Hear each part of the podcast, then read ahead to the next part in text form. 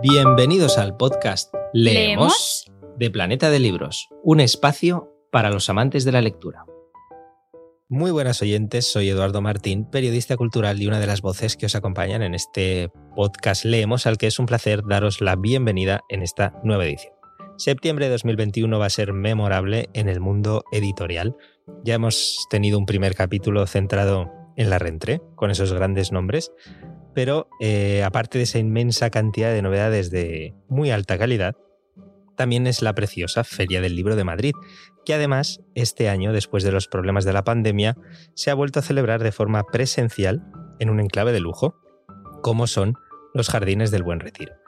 Y a mi lado tengo a una casetera excepcional, esa simpática especie de paseantes literarios que recorren sin descanso todas las casetas de las librerías, editoriales e instituciones.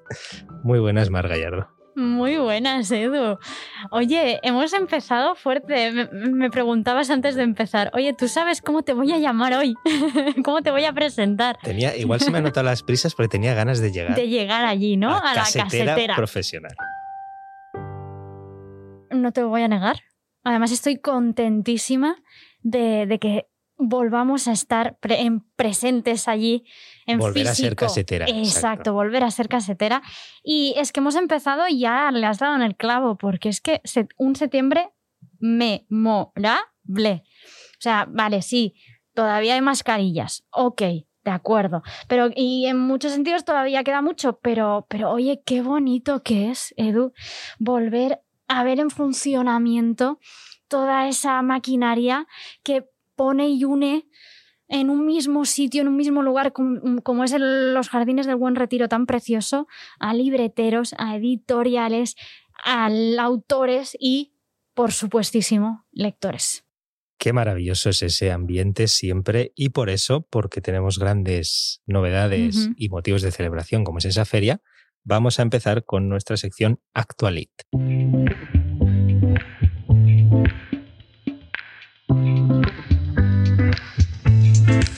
Con esta sintonía arrancamos Actualit, una sección dedicada a la actualidad literaria. Hoy la vamos a dedicar a la edición número 80 de la Feria del Libro de Madrid. Se ha celebrado en el Parque del Retiro desde el 10 de septiembre al 26 y sin lugar a dudas ha sido una de las grandes citas editoriales del año. Por supuestísimo, porque si además ya desde el primer día ¿no? que se podía ver que los madrileños tenían ganas de recuperar esa tradición que es la Feria del Libro.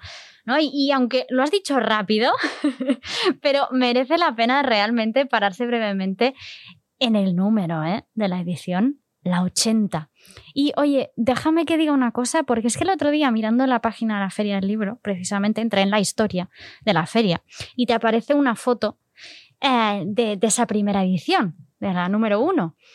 Y, había un, bueno, se ve todo el paseo donde están las casetas, se ve un, cartel, y en este cartel aparece una frase de Jaime Balmes que dice, en la lectura deben cuidarse dos cosas, escoger bien los libros y leerlos bien.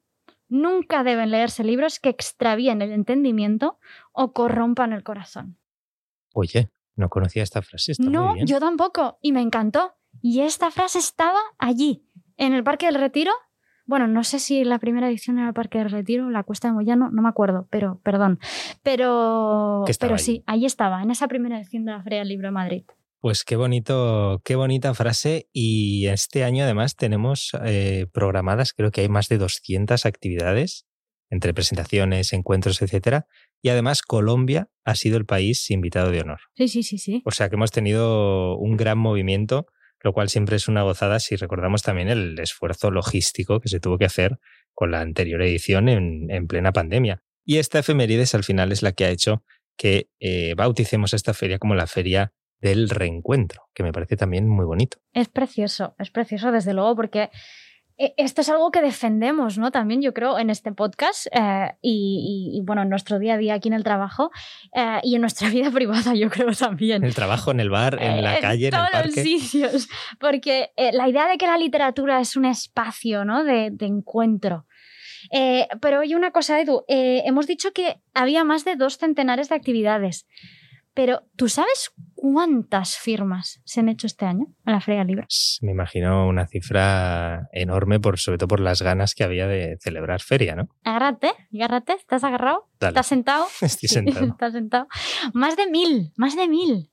Más de mil firmas. Más de mil firmas. Y, y, evidentemente, lógicamente, han estado presentes algunos de nuestros autores favoritos, como pueden ser Fernando Aramburu, María Dueñas, María Uruña, eh, Lorenzo Silva, bueno, entre otros muchísimos. Vamos, que quien no tiene firma es porque no ha querido.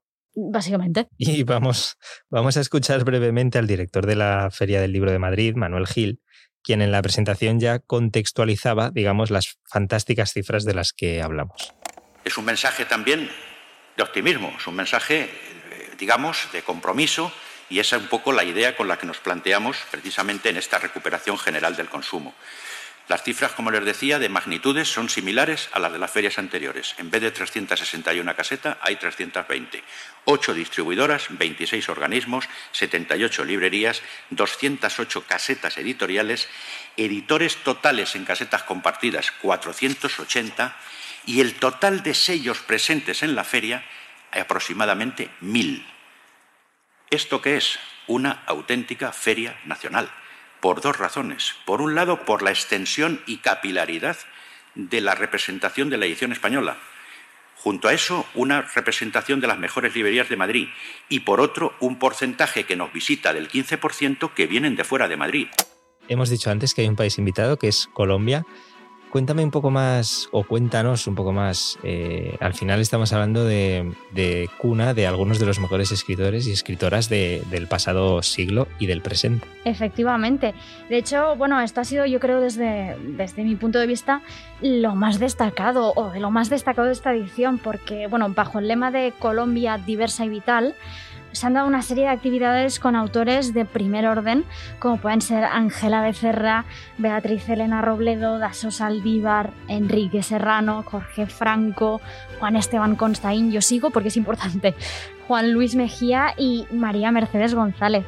Eh, bueno, y todos ellos han explicado, ¿no? Como tú decías, cómo, bueno, cómo esta biodiversidad y, la diversidad cultural eh, que tienen han, condicionado eh, en mayor parte su escritura. Y en este sentido tampoco nos podemos olvidar de leer Iberoamérica, que se ha celebrado el 21 y 22 de septiembre en Casa de América y que se ha dedicado a algo tan bonito como la literatura al margen, con ese, ese fin de responder esa pregunta, ¿no? De en qué modo se puede visibilizar la lectura como espacio de diversidad. Pues sí, desde luego además la, Feria de Madrid mm, ha sido todo un evento cultural. Eh, bueno, yo creo que no hay duda sobre eso. Eh, tenemos ganas ya de la próxima edición y desde aquí solo podemos alegrarnos de todo ello, porque además, entre otras cosas, Edu, las casetas tenían muchísimas novedades de las que espero que me digas que vamos a empezar a hablar. Vamos a empezar a hablar y por eso estrenamos o abrimos esa sección que es ¿Qué leemos este mes?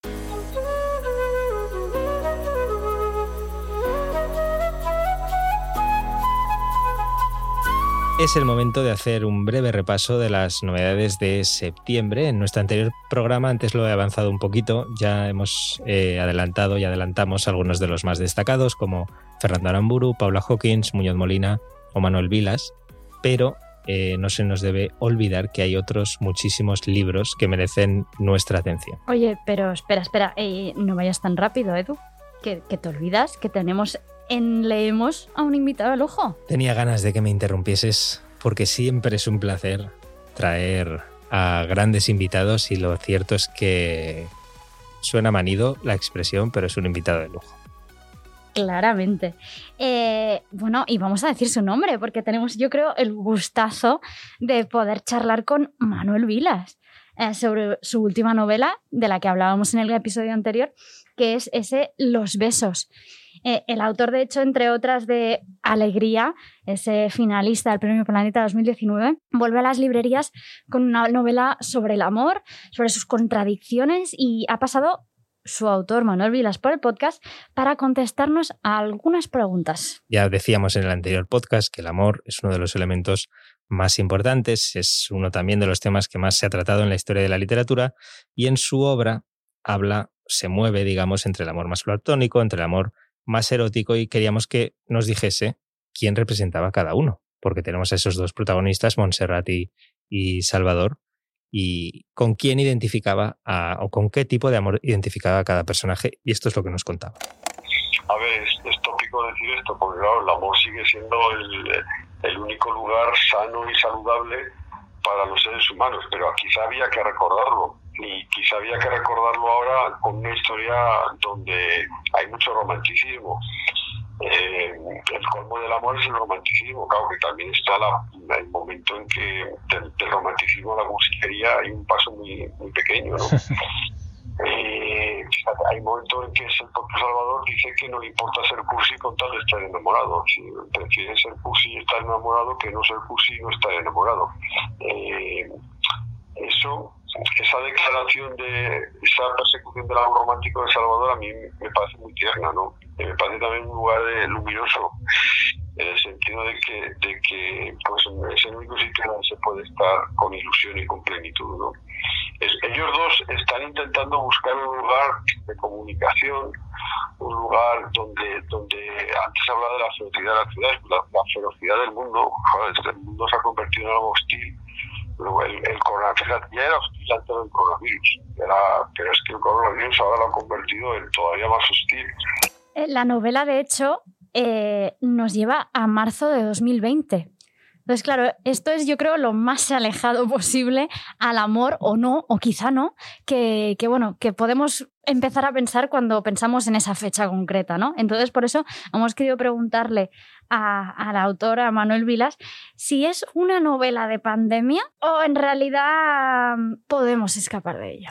Eh, el virus ha legitimado toda una burocracia infinita de, pruebas, de no sé qué, de carnés, de, de no lo tienes, vacunas, no sé qué, no sé cuántos, que el, viaje se ha hecho ahora, ahora mismo estaba yo intentando hacerme un código QR para irme, mañana me tengo que ir a Italia, que me vuelvo loco, Kafka ha vuelto Sí, Kafka ha regresado, o sea, no se había ido, o sea, Kafka no se fue nunca, pero ahora ha regresado agigantado. O sea, ahora Kafka es otro gigante, es, un, era un gigante de la literatura, ahora es todavía, ahora no sé, ya es ciclopio.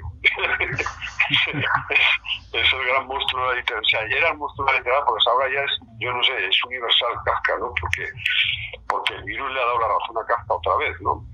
Eh, y en ese sentido, pues yo vi que yo, claro, yo buscaba un territorio que salvar, un territorio eh, donde se pudiera, así como una especie de, fortaleza, ¿no? Eh, un castillo, ¿no?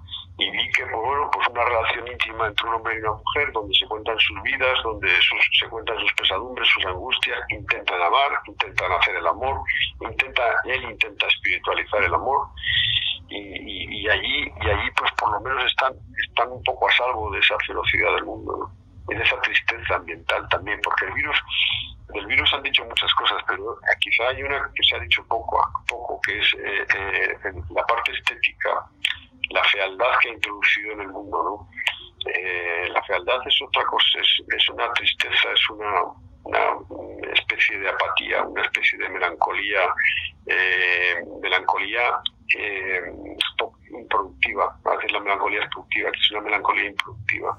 Y además, para seguir incidiendo en, porque estamos hablando de, un autor de primerísimo orden, le preguntamos que eh, al final existe en la literatura española algo que podríamos llamar como una corriente neo-rural, que entre otras cosas trabaja esa contradicción que se produce cuando se va al campo desde, desde la ciudad. Es una especie de, cambio de perspectiva del, del Beatus Sile. Y su novela precisamente arranca con un profesor que tiene que irse a una cabaña en la sierra y ahí conoce a su amante. Entonces nos interesaba si estamos dentro de ese tipo de, de narrativa neorural o estamos equivocados y no tiene nada que ver con, con su obra.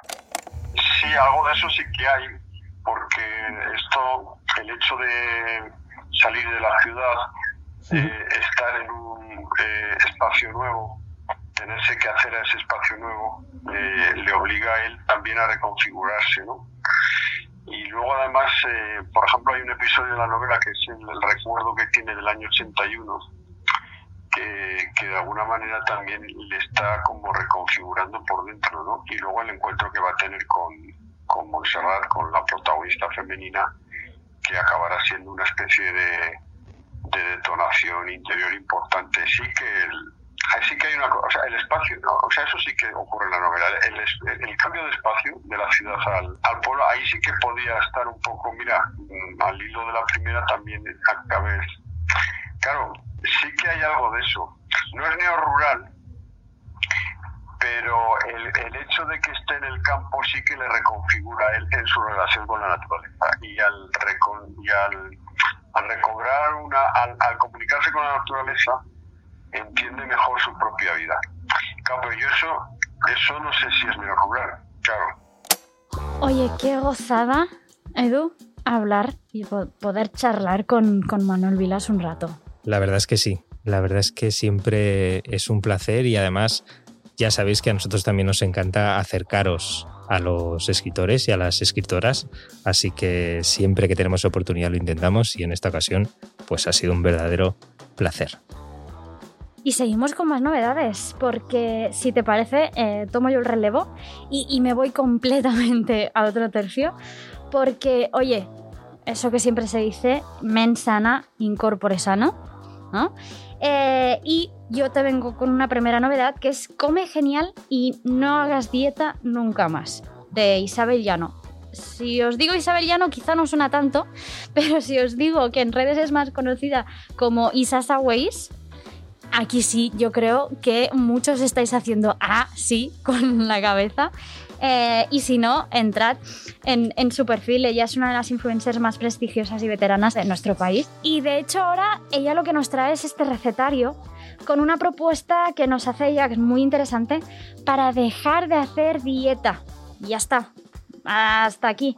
No, porque lo que hace ella es adaptar los platos a nuestro ritmo de vida.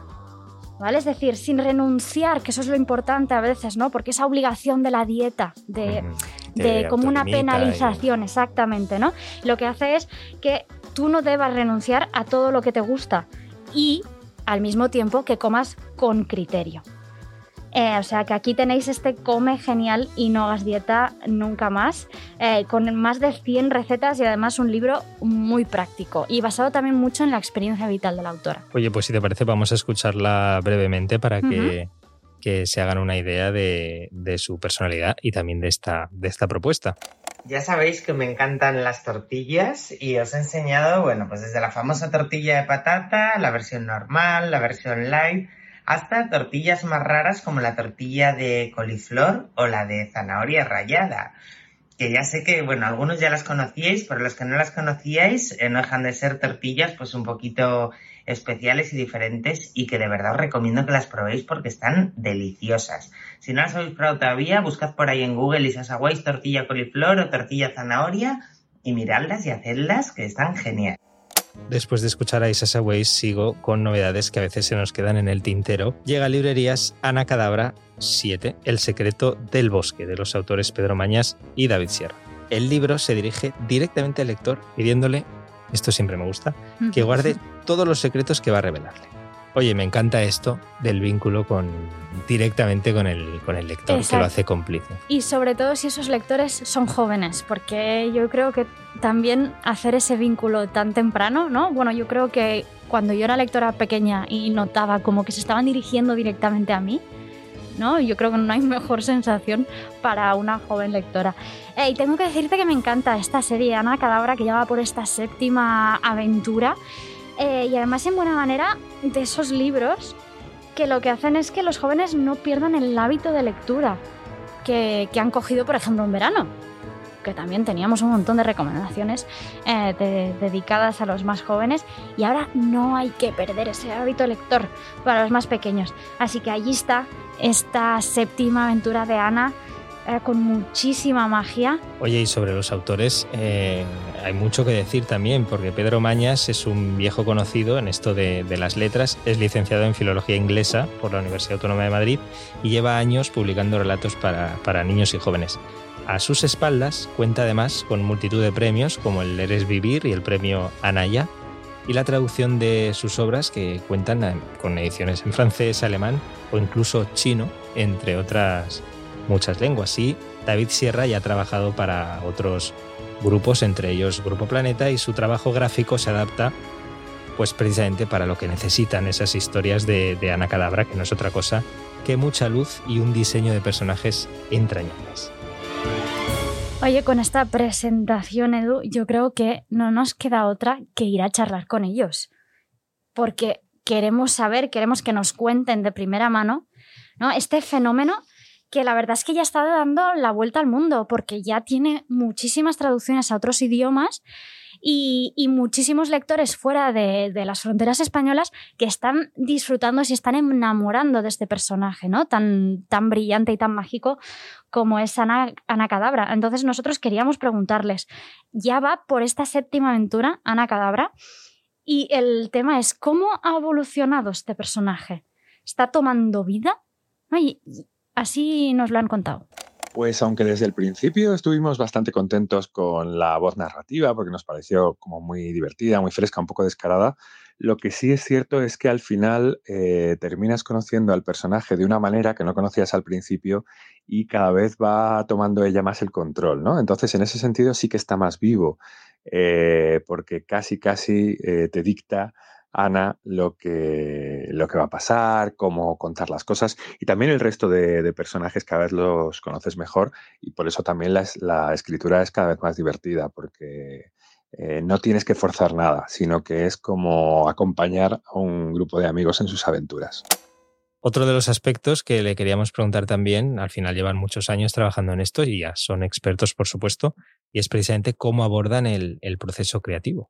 Nosotros abordamos el proceso creativo de una forma muy libre, porque los dos tenemos un, como que conservamos el espíritu infantil, entonces somos casi como dos niños planeando una travesura.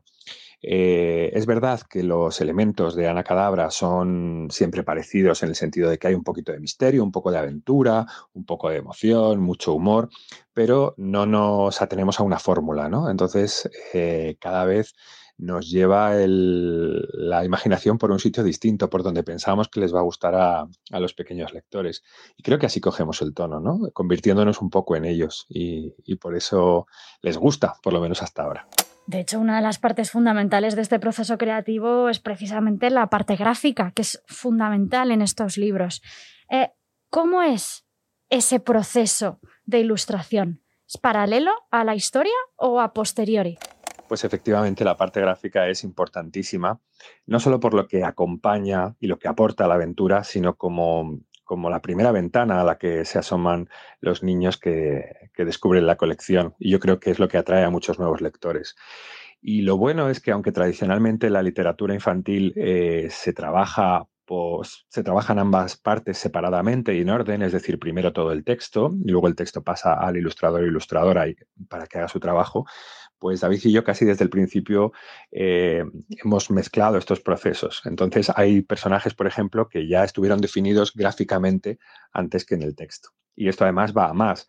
Es decir, que pues David me pide cambios en el texto para que, para hacer, para hacer ilustraciones que a él le motiven, o yo le, doy indicaciones de cómo debe ser la ilustración, hasta el punto de, que, como he dicho antes, casi podríamos decir que, que, aunque nos centremos cada uno en un aspecto, la aventura se planea entre los dos. Y queríamos cerrar describiendo ellos su propia obra, que siempre es un aprieto para los autores, pero que nos dijesen con una frase por qué creen que es especial las que son especiales las historias de Ana Cadabra. Uf, pues esta es difícil porque, claro, para nosotros es una colección especial por muchísimos motivos. Pero bueno, por resumir, yo diría que Ana Cadabra es especial por el modo en que conecta con los lectores, que muchas veces nos dicen que sienten como si Ana les hablara directamente a ellos, como si también ellos formasen parte de, su club mágico y de sus aventuras.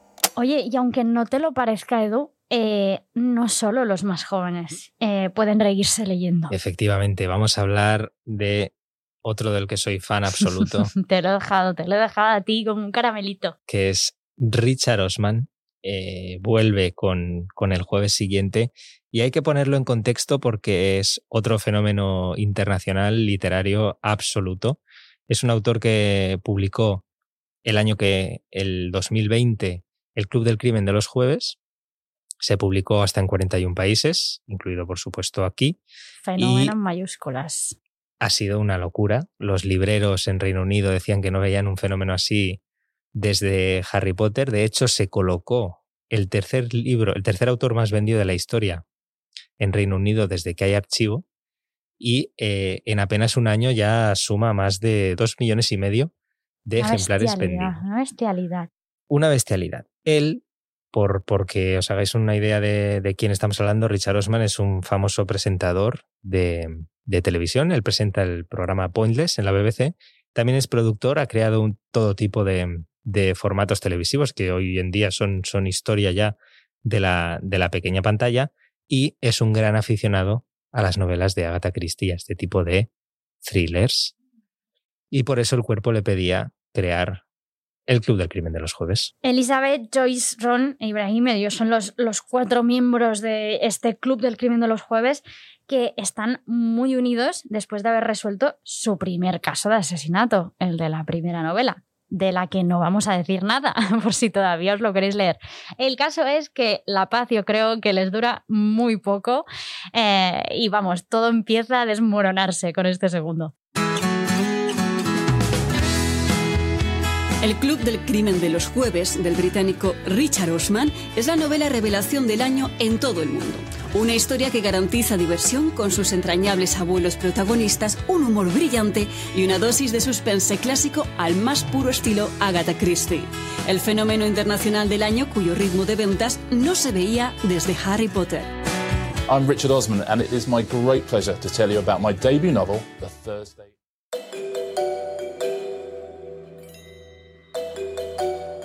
Efectivamente, entonces en el Club del Crimen de los Jueves, eh, Richard Osman nos presentaba a estos cuatro maravillosos jubilados y en este, el jueves siguiente, volvía mm, un nuevo crimen a afectar. En este caso, además, los lectores van a poder conocer más a, Elizabeth, una de los mejores.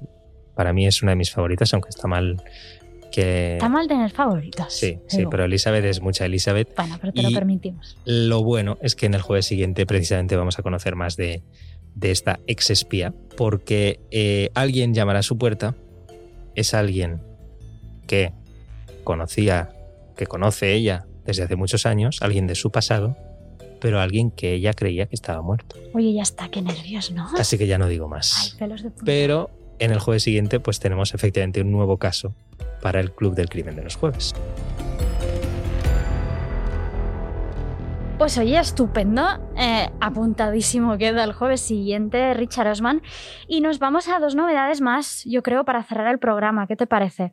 La penúltima sería Fragilidades, de Sara Búho, que es este nuevo poemario de la poeta que tengo que decirte que abre muchas puertas inexploradas, yo creo, por la autora todavía, y que aparecen en este, en este nuevo poemario que es Fragilidades. Exacto, Fragilidades, que es una buena opción para acercarse a, la poesía de, de Sarah Wook, que en este nuevo libro sus versos, digamos, son más delicados que, que nunca, pero también desgarradores, bellos y sus lectores van a encontrarse como, como en casa. Pues oye, yo creo que lo mejor es escucharla y disfrutarla eh, al igual que hacen los miles de seguidores que tienen en redes y que también han, han escuchado muchas veces sus recitales de poesía. Dijiste que se nos ocurriría una forma de teletransporte para reírnos de la distancia. Mi espalda reconoce tu huella dactilar. No me hables de tecnologías. A decir verdad, no sé si son tus palabras o las he soñado. Seguramente sea lo segundo.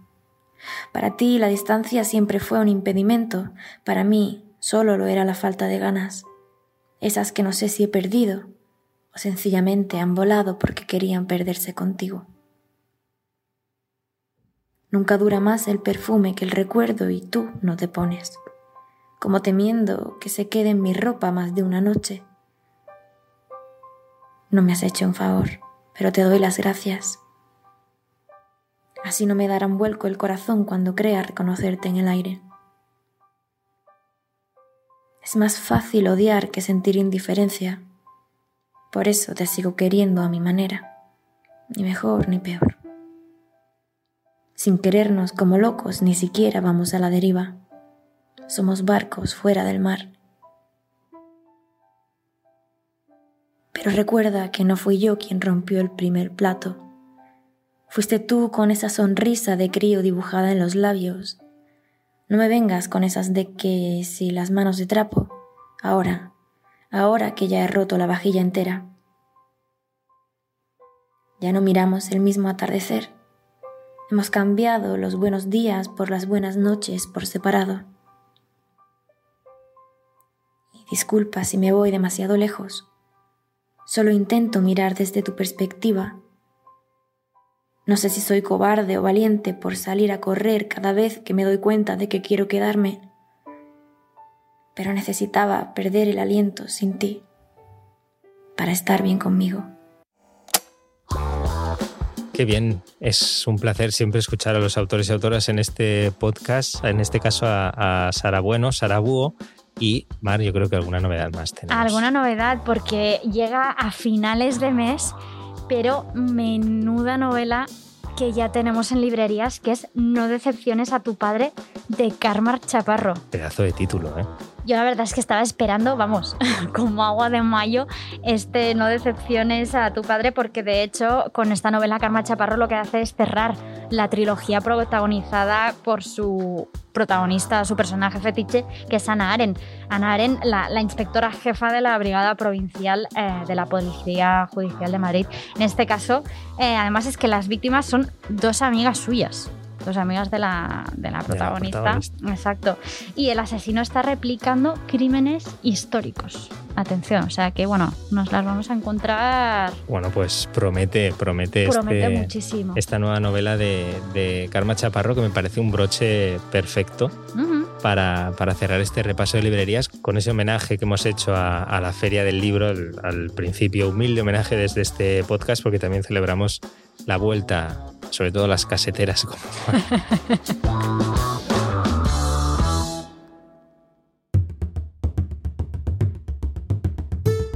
Llegamos así al final de el segundo de septiembre, una nueva edición de Leemos el programa para los amantes de la lectura. Muchas gracias, Mar.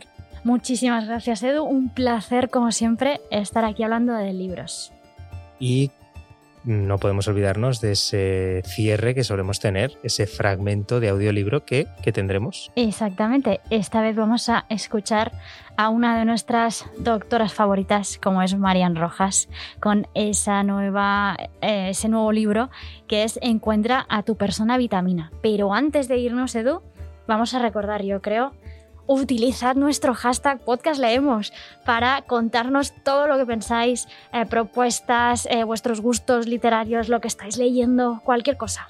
Y si queréis seguir enganchados y enganchadas a esas novedades literarias, os podéis suscribir a la newsletter de Planeta de Libro. Y ahora sí, nos despedimos con Marian Rojas. Hasta luego.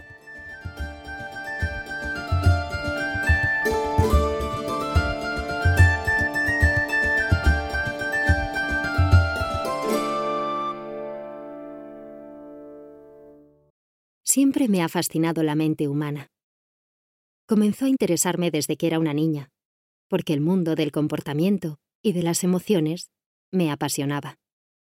Tras entender la importancia de la unión de la mente y el cuerpo, y de comprender cómo funciona el cerebro y el mundo emocional, escribí Cómo hacer que te pasen cosas buenas. Mi primer libro marcó un antes y un después en mi vida. Desde el principio, Dudé si publicar antes ese o este que tienes entre tus manos.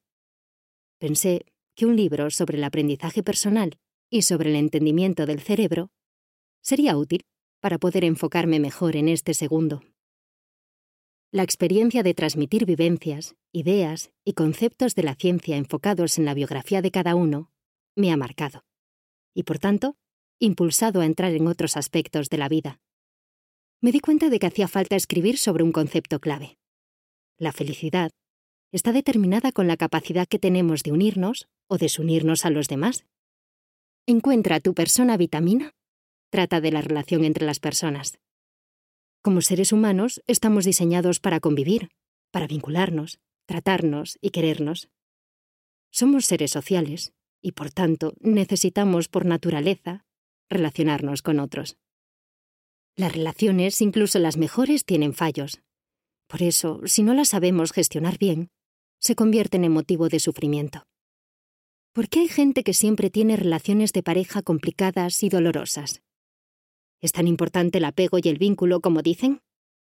¿Por qué hay quien genera más confianza que otra? ¿Hay algo bioquímico detrás de la confianza, el apego y el amor? ¿Influye la educación que damos a nuestros hijos en el tipo de pareja que elegirán en el futuro? ¿Cómo nos vinculamos con las personas? ¿Por qué a veces nos hacen sufrir tanto? ¿Por qué hay individuos con los que sintonizamos pronto y otros que desde un primer momento nos generan antipatía o desconfianza? ¿Cómo gestionar una relación tóxica? ¿Cómo acertar en la pareja? En tiempos de pandemia nos hemos dado cuenta de este asunto. De hecho, uno de los factores que más ha contribuido a la ola psicológica de los efectos del COVID ha sido el aislamiento.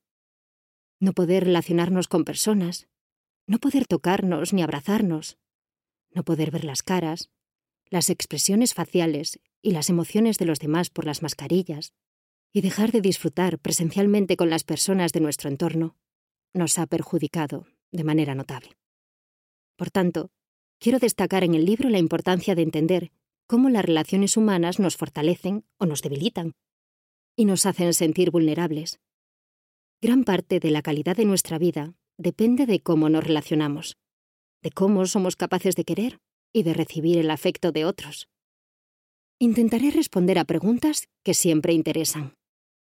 ¿Por qué a veces confiamos en alguien y otras desconfiamos? ¿Qué se activa en el cerebro al ver una persona que consideramos amable? ¿Qué cambios se producen en el organismo cuando estamos ante un individuo que nos genera ansiedad o malestar? Estas van a ser algunas de las cuestiones que trataré. Es un campo amplio y lleno de matices. Cada biografía es única. Pero, como insistí en el primer libro, comprender es aliviar. El hecho de entendernos como seres humanos genera un gran alivio. Cuando uno se comprende y se acepta, es capaz de superar las heridas o los traumas para sacar su mejor versión. Tendrás información que te ayudará a comprender mejor la relación con tus padres, con tus hermanos, con tu pareja, con tus hijos, con tus amigos y con tus compañeros de trabajo. En definitiva, con tu entorno social. Querido lector, empieza un viaje apasionante de tu historia. De cero a cien desde tu concepción hasta ahora, quiero que captes y entiendas tu manera de relacionarte con los demás. Una primera presentación. La oxitocina. Para empezar, quiero presentarte a una hormona clave en todo este camino, la oxitocina. Es la encargada del parto y de la lactancia. Es impresionante lo que hemos avanzado en el estudio de la neurociencia en los últimos años, y hoy se conocen muchos efectos de esta hormona en el comportamiento y en la salud. La oxitocina es la sustancia que se activa en el organismo cuando recibimos una muestra de confianza.